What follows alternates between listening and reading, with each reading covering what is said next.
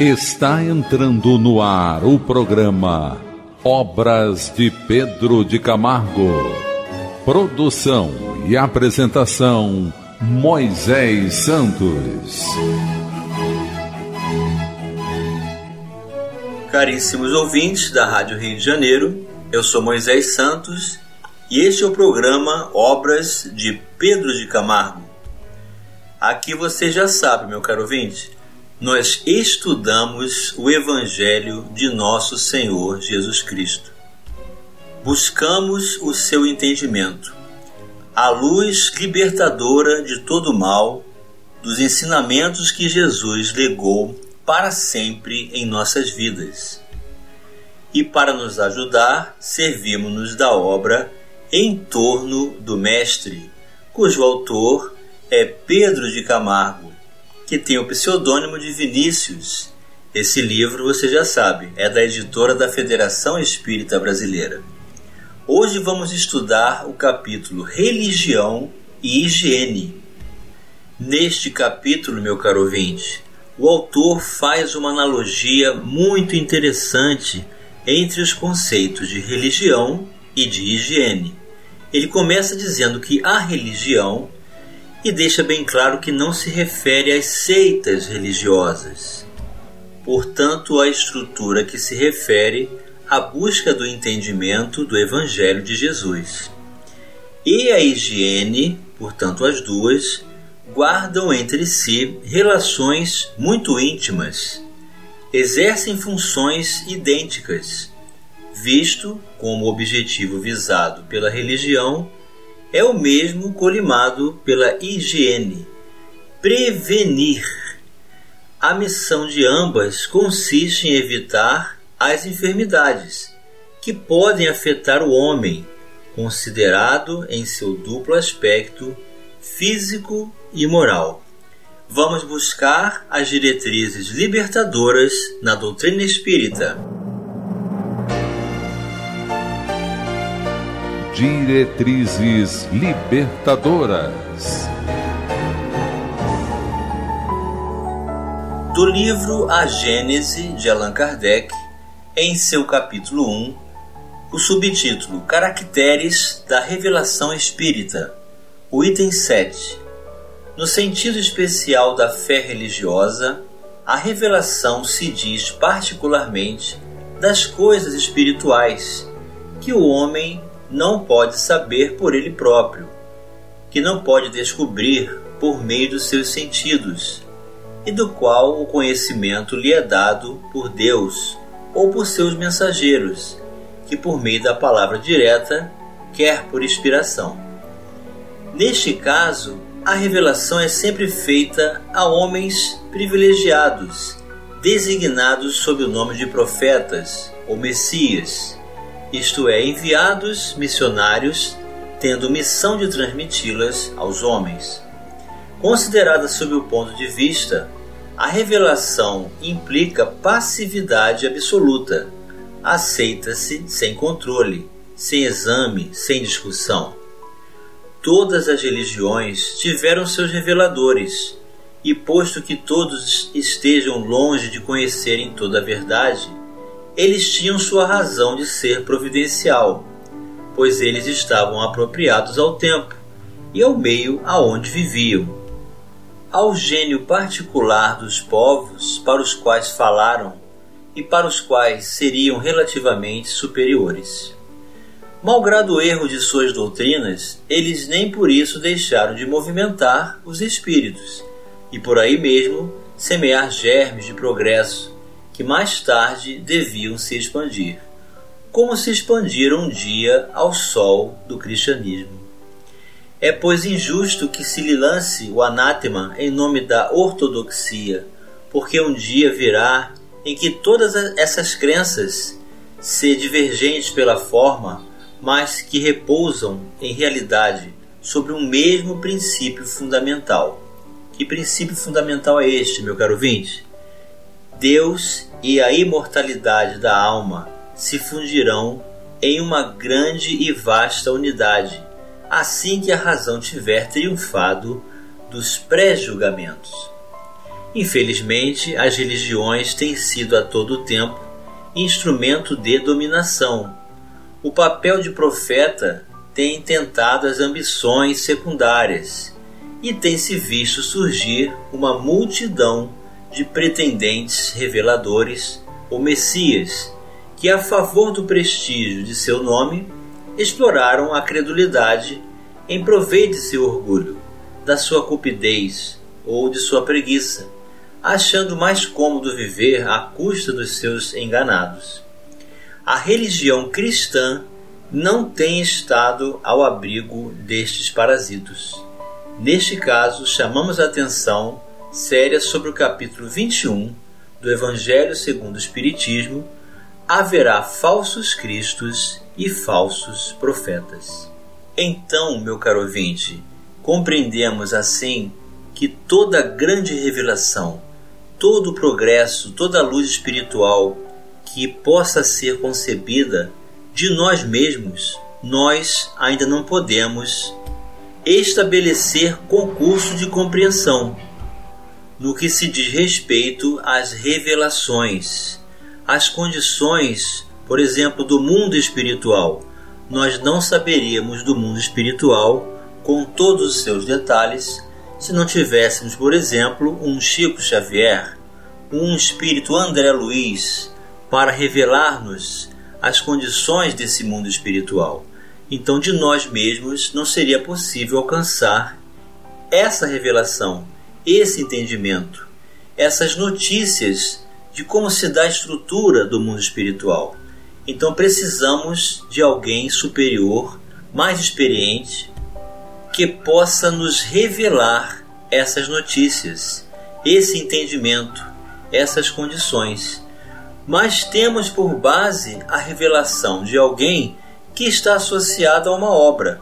Então nós conhecemos o caráter, conhecemos a obra de Chico Xavier como missionário, como médium, que vem nos apresentar Jesus, que tem um espírito superior que o guia, que é Emmanuel, que diz para ele: se um dia Emmanuel falar alguma coisa diferente de Kardec de Jesus, que Chico Xavier então abandonasse Emmanuel e ficasse com Kardec e Jesus. Então nós temos uma fonte segura. Temos o Mestre Jesus que exemplificou o seu amor. Então, por referência, nós temos onde nos abalizarmos.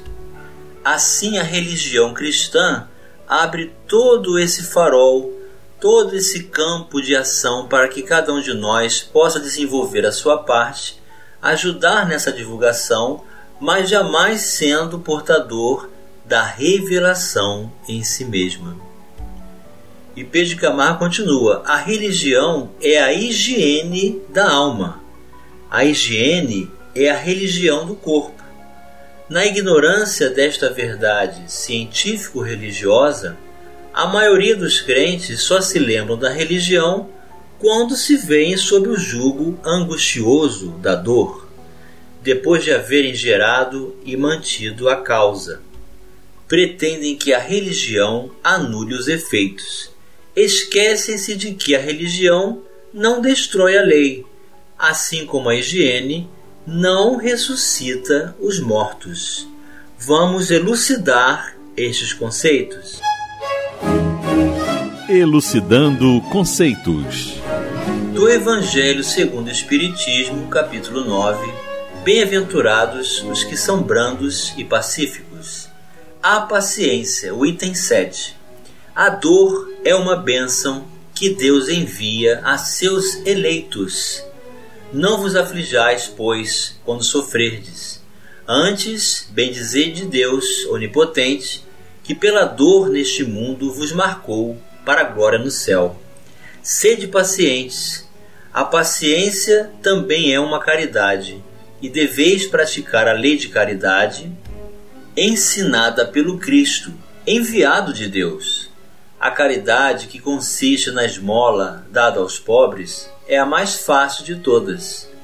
Outra há, porém, muito mais penosa e, consequentemente, muito mais meritória, a de perdoarmos aos que Deus colocou em nosso caminho para serem instrumentos do nosso sofrer e para nos porem à prova a paciência. A vida é difícil, bem o sei, compõe-se de mil nadas, que são outras tantas picadas de alfinetes, mas que acabam por ferir. Se, porém, atentarmos nos deveres que nos são impostos, nas consolações e compensações que, por outro lado, recebemos, havemos de reconhecer que são as bênçãos muito mais numerosas do que as dores. O fardo parece menos pesado quando se olha para o alto do que quando se curva para a terra fronte. Coragem, amigos. Tendes no Cristo vosso modelo. Mais sofreu ele do que qualquer de vós, e nada tinha de que se penitenciar, ao passo que vós tendes de expiar o vosso passado e de vos fortalecer para o futuro.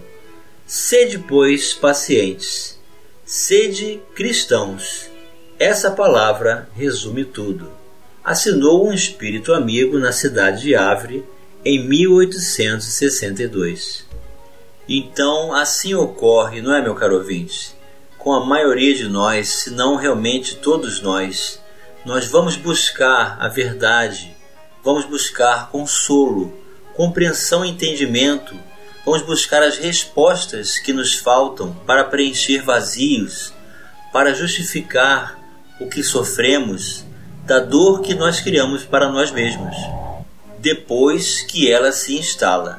Se no conjunto doutrinário da religião que escolhemos não temos as respostas, vamos buscar em outra doutrina até que possamos realmente encontrar esta verdade, anunciando-nos então, por responsabilidade, nós mesmos, através do mecanismo natural da reencarnação, através do uso do livre-arbítrio, nesse aprendizado grandioso que é a oportunidade de distinguir o bem do mal, a verdade do erro, e assim vamos buscando para que, com o consolo, com a fortaleza moral, com a coragem para viver um sentido lógico de sentimento que realmente nos faça, na oportunidade, a condição de revelar aquilo que necessitávamos dentro dessa compreensão.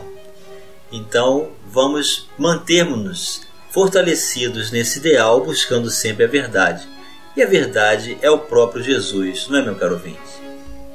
Vamos continuar estudando a religião e a higiene já já no próximo bloco. Participe do programa Obras de Pedro de Camargo enviando sua mensagem, dúvida ou sugestão pelo e-mail opg arroba rádio Rio de Janeiro.am.br ou pelo WhatsApp da Rádio Rio de Janeiro 984867633 aos cuidados de Moisés Santos. Estamos apresentando o programa Obras de Pedro de Camargo. Apresentação Moisés Santos. Caríssimos ouvintes da Rádio Rio de Janeiro, Voltamos agora para o segundo bloco do nosso programa de hoje, em que estamos abordando o capítulo Religião e Higiene, onde o autor Pedro Camargo, na obra Em torno do Mestre da Federação Espírita Brasileira, está fazendo uma analogia mostrando que ambas nos qualificam para que, através de uma conduta coerente, nós possamos nos prevenir das enfermidades tanto do corpo físico quanto do espírito.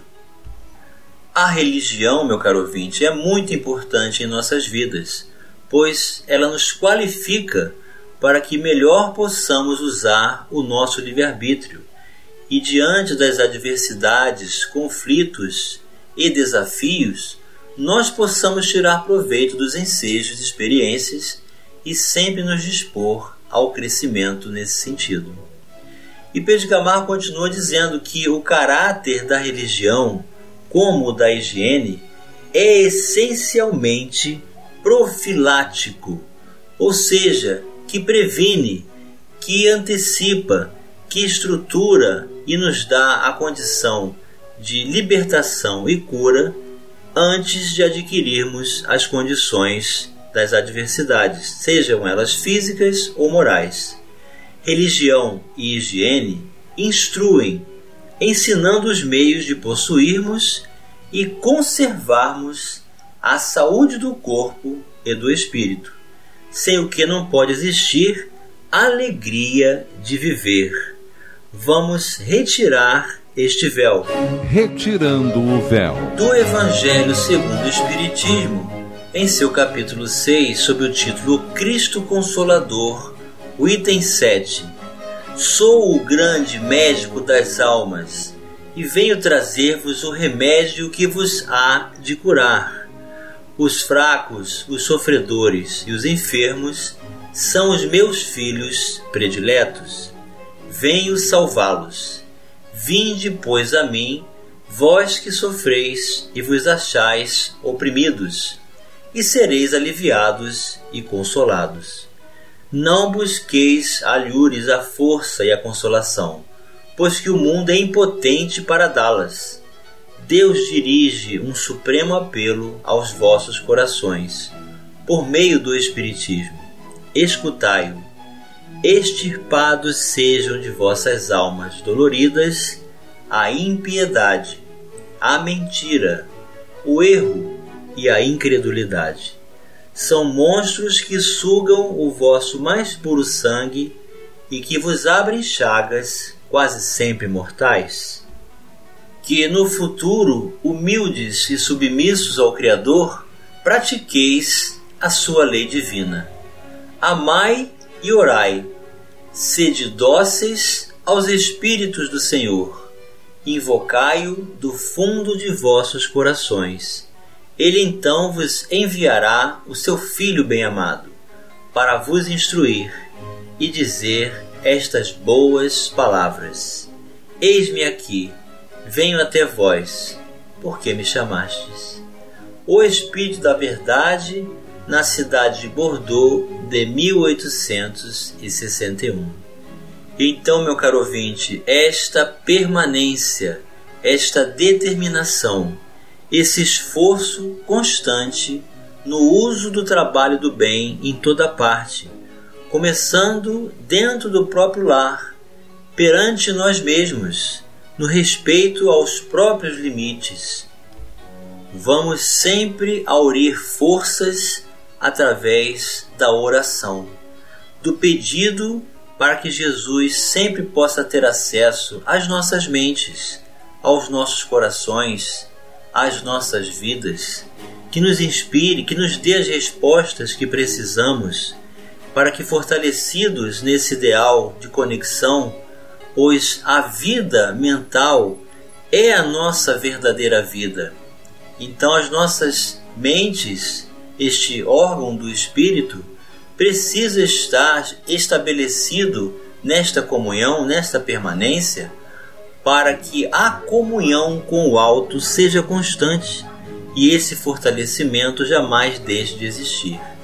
Então, é uma escolha que nós fazemos, não nos permitindo a impiedade, a mentira, ao erro e a incredulidade.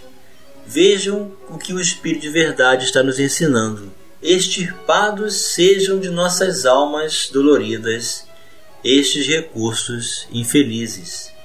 Então, meu caro ouvinte, a crença é uma escolha que nós podemos fazer, sustentar, escolher, trazer para a nossa intimidade através do conhecimento que a doutrina, que a religião possa nos oferecer todas as regras de moral prescritas pela religião são preceitos de higiene e todas as prescrições higiênicas são, a seu turno, mandamentos religiosos.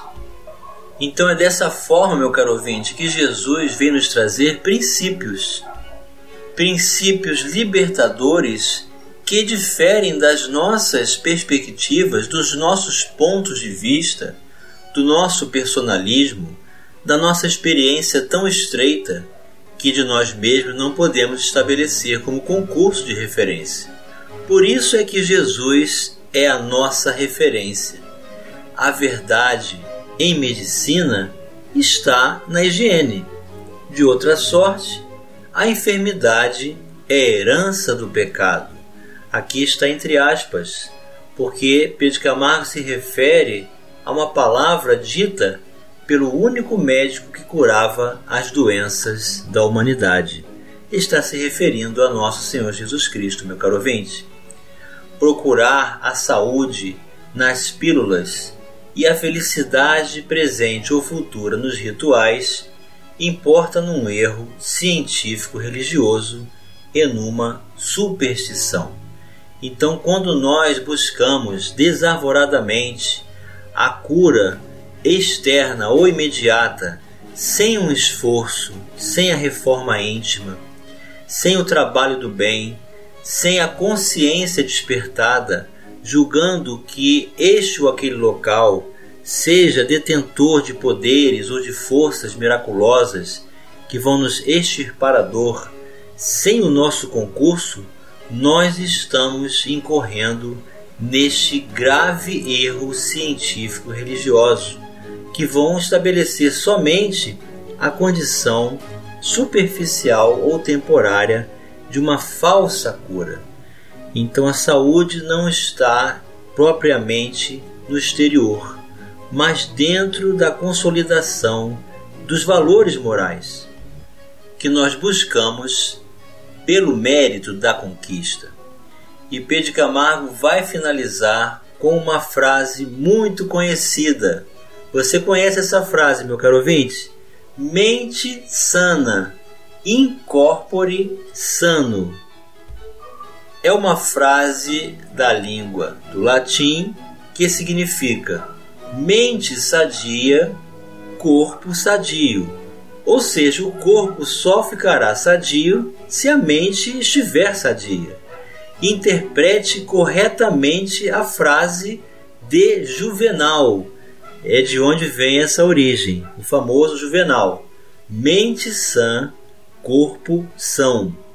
Não é a mente que depende da saúde do corpo. Ao contrário, é o corpo sadio que depende da mente sadia. Quando o espírito está perfeitamente equilibrado, não há enfermidades que nos ataquem. Cuide de sua mente para que a saúde se reflita em todo o seu corpo. E chegou o momento, meu caro ouvinte, de você receber a mensagem do Mestre. Mensagem do Mestre: Este povo me honra de lábios, mas conserva longe de mim o coração. É em vão que me honram, ensinando máximas e ordenações humanas depois, tendo chamado o povo, disse: Escutai e compreendei bem isto. Não é o que entra na boca que macula o homem. O que sai da boca do homem é que o macula. O que sai da boca procede do coração, e é o que torna impuro o homem. Porquanto do coração é que partem os maus pensamentos, os assassínios, os adultérios, as fornicações, os latrocínios, os falsos testemunhos, as blasfêmias e as maledicências. Essas são as coisas que tornam impuro o homem. O comer sem haver lavado as mãos não é o que o torna impuro. Então, aproximando-se dele, disseram-lhe seus discípulos: Sabeis que, ouvindo o que acabais de dizer, os fariseus se escandalizaram? Ele, porém, respondeu: arrancada será toda planta que meu Pai Celestial não plantou. Deixai-os, são cegos que conduzem cegos. Se um cego conduz outro, caem ambos no fosso. Mateus capítulo 15, versículos 1 a 20. Ou seja, meu caro ouvinte, tudo aquilo que o homem inventar que não for exemplificado, que não tiver um respaldo e estabeleça um concurso com o Evangelho de Jesus, não console, não ajude, não proporcione segurança na nossa convicção, será arrancada pelo Pai Celestial. Ou seja, não dará frutos. Então vamos buscar a árvore boa, que dá bons frutos, com Jesus em seu Evangelho, para nos libertarmos de todo o mal e vivermos todo o bem que a luz do seu amor pode proporcionar para todos nós. Um grande abraço e até o próximo programa. Você ouviu o programa Obras de Pedro de Camargo. Produção e apresentação Moisés Santos. E Santos. E Santos. E Santos.